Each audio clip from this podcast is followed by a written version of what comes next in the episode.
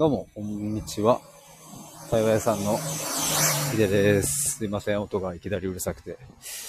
えっ、と、マンツーマン対話塾を開きたいと思いますというタイトルなんですけども、あの、何かというと、マンツーマンで、えー対話力をアップすることを目的とした、えーまあ、レッスンというか、練習というか、そういうものをちょっとやってみるという、そんな話なんですけども、今日の午前中にですね、僕の今、対話プログラム受けて、えーくださっている方と話している中で、えーこの気持ちがこう、わっと出てきたんですけど、あの、まあ、前も、そういえば思い返してみると、このなんか対話力を上げるみたいなところの、なんか、えっ、と、ことやりたい。対話の学校を作りたいみたいなことも言ってたし、前々から思ってはいたものの、なんかこう、自分の中では、ドンピシャでしっくりは来てなくって、あというのも、うんと、なんかこう、方法論とか、要はこれを練習して、え上手くなりましょうみたいなものって、まあ確かになんか例えば野球でね、練習して素振りしてとかだったらわかるんだけど、まあこと、こういう対話とか、より心の話になってくると、そこよりももっと大事なものがあるっていう。だからよく言うのは、自己肯定感が低い人が、どうやったら上げられるかなっていうふうに、その方法を考えるんではなくって、そもそもなんで自己肯定感が低いんだっけとか、いや、もっと言えば、自己肯定感って自分にとってどういう意味なんだっけ高いとか低いとかあるんだっけみたいな、その辺を探っていかないと、真の解決には至らないっていうところから、まあ僕はね、ある意味、方法論みたいなものを、あまりこう、僕自身が好きじゃなかったんですよね。ただそこに変化が起きたっていう。あ、みーさんこんにちは、どうも。マンツーマン対話塾を開きたいっていうか、開きますっていう。で、そんな話をちょっとしようと思ってたんですけど、今日そのクライアントさんと話しているときに、その方は今日で9回目かな？対話プログラムの9回目の対話だったんですけど、カラスが。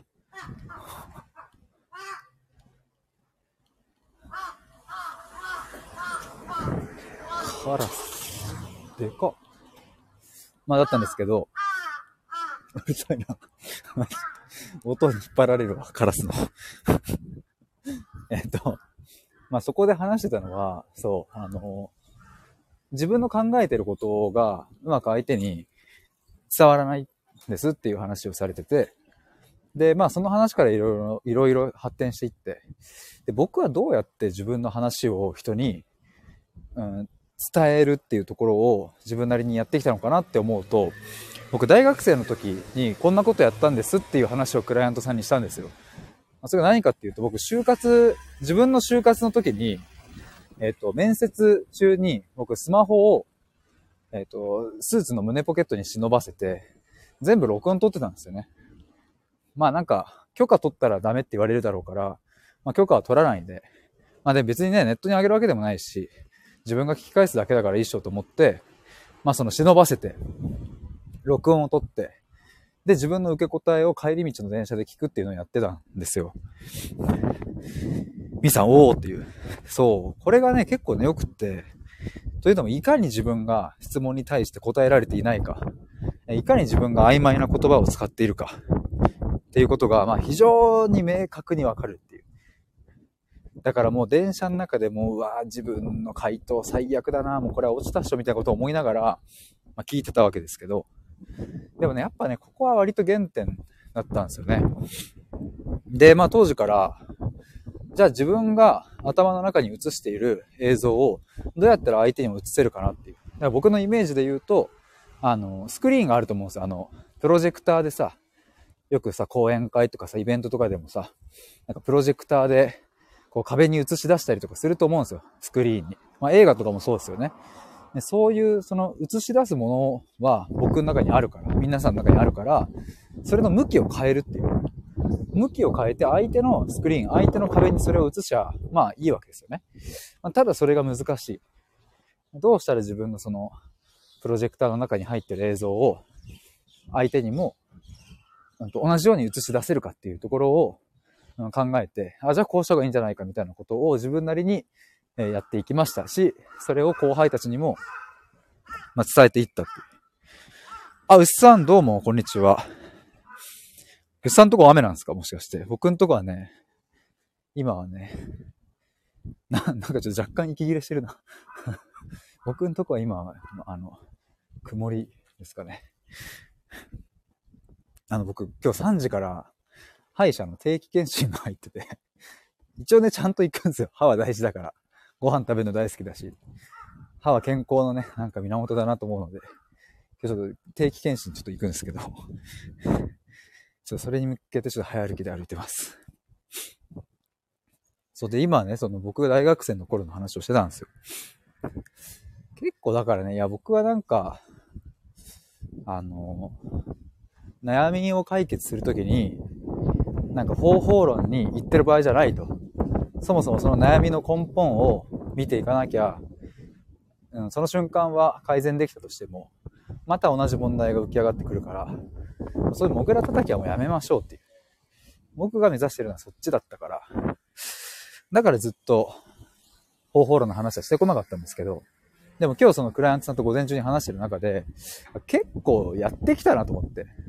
その話もそうだし、録音したって話もそうだし、あとね、具体と抽象を行き来行き来する練習とかめちゃくちゃやったんですよね、遊びながら。みーさんよく自分の書いた返信とかスタイフとか聞き直して、ああ、自分まだ全然だって思います。そうそう、でもね、その、それってすごくさ、なんか見たくなかったりとかさ、するけど、やっぱそれ大事だったりするよね。なんか、結局伝わってねえな、これ。自分ってダメだな、みたいな、まだまだだなっていうのを、こう、落ち込むっていうよりは、こう、なんかちゃんと、うわ、うわ、これじゃダメだって 思うかどうかみたいな。なんかそれすごい大事だなと思うので。兄さんラジオやってるの気づか、あ、確かに僕もさ、もしかしてフォローしてないんじゃない？あ、フォローしてないじゃん。フォローしときますわ。フォローしました。そう、いやー、それでもね、あ、いえ、とんでもないです。むしろフォローしてたと思い込んでた僕は。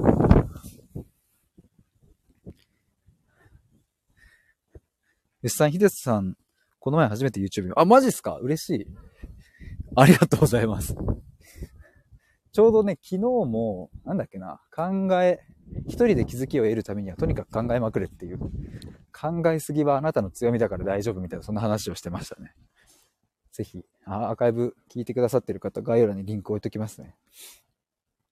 ありがとうございます。やった。いやー、あれもね、そう、ちょっといろいろネタをね、たくさん僕は欲しているので、もしよかったらあの、質問とかいただけると、僕そのまんま動画のネタにすると思いますので、ぜひ皆さん、ください。いや、マジでね、なんかね、そう昨日かなんかも話したんですけど、やっぱ、自分の中から湧き上がってくるネタよりも、これってどうすりゃいいですかって聞かれた時の方が、熱量を込められたりするので、とってもありがたいんですよね。いや、嬉しい。ありがとうございます。そう、さっきね、いや、ちらっと言ってた具体と抽象の行き来の話とかも、これ、いや、本当に大事なの、聞く力をつけたい人にとってもそうだし、自分の考えを相手に伝えたいと思ってる人にとってもそうだけど、もう両方に共通するけど、やっぱね、具体と抽象をいかに行き来できるかっていう、これができるだけで聞けるようになるし、話せるようになる。これめっちゃ大事。でもそれ練習してた僕は結構。やってた。学生の頃もやってたし、多分社会人になってからもやってたし。だかそういう方法論の話を僕はね、ほぼしてこなかったから、ちょっとこのマンツーマン対話塾っていう方では、深い話というよりは、もっと方法論に絞った何かそういうのを一緒にマンツーマンで徹底的にトレーニングしていくみたいな、なんかそういうのやってみたいなと思って。みーさん、具体と抽象の話気になります。ありがとうございます。これちょっとちらっと話、また収録でも出そうかな。あ、バンビさん、こんにちは。ひってさーんってどうも。ありがとうございます。お久しぶりです。カラスがうるせえな。S さん5分の動画に2時間編集かかってるんだけどって、めっちゃわかると思って見に行きました。え、牛さんもなんか動画やってるんですか？そうなのよ。編集大変なのよ。マジで編集マン欲しい。マミさん、カラスもこんにちは。いや、カラスマジでね、すげえ声でかいからさ、つい引っ張られてしまう。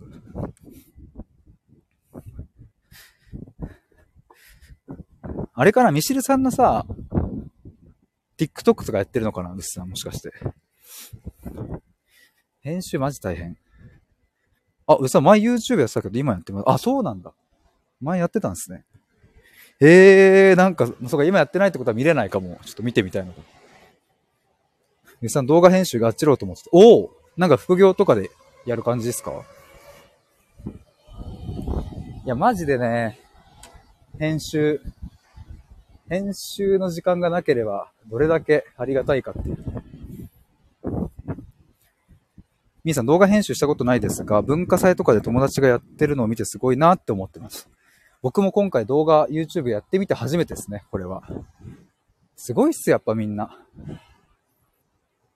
実際楽しくて好きです、動画編集。え、バンビさんも私割と動画編集好きです。僕もね、やってみると、あ、意外と楽しいじゃんはあるんですけど、やっぱね、時間がかかるからさ、ちょっとな、本当は手放したいっていうのはある。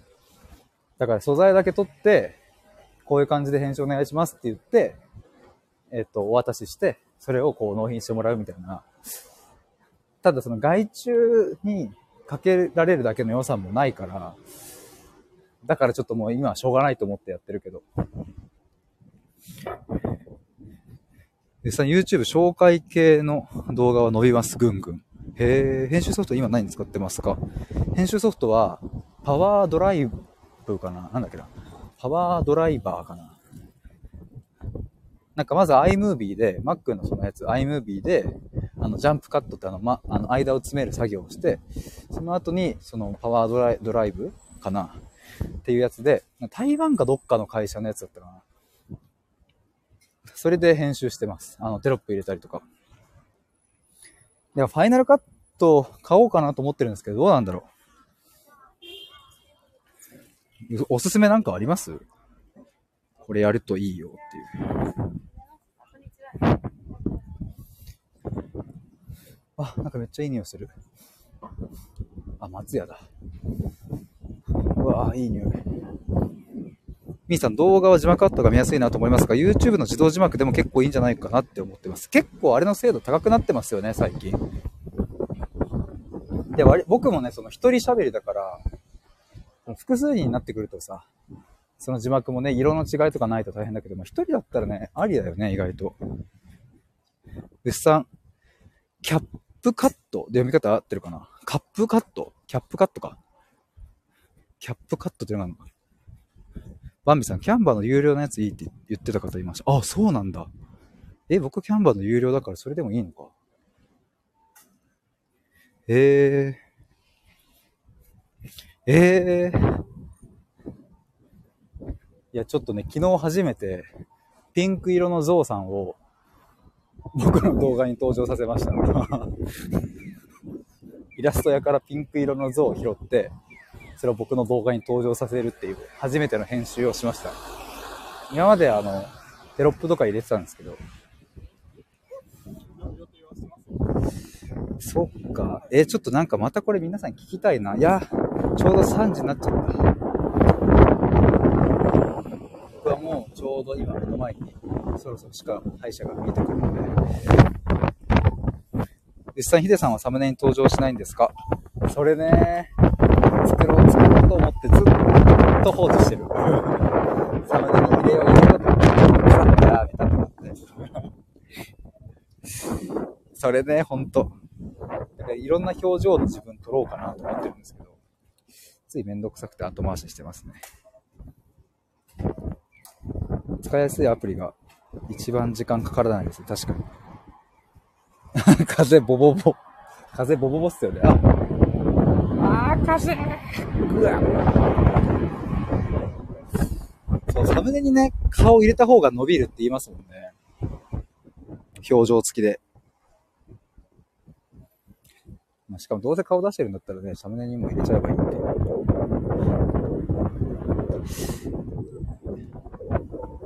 あ、ということで、ちょっと今回は以上で終わりにしたいと思います皆さんありがとうございました。このお昼過ぎの時間に。風が、えぐい。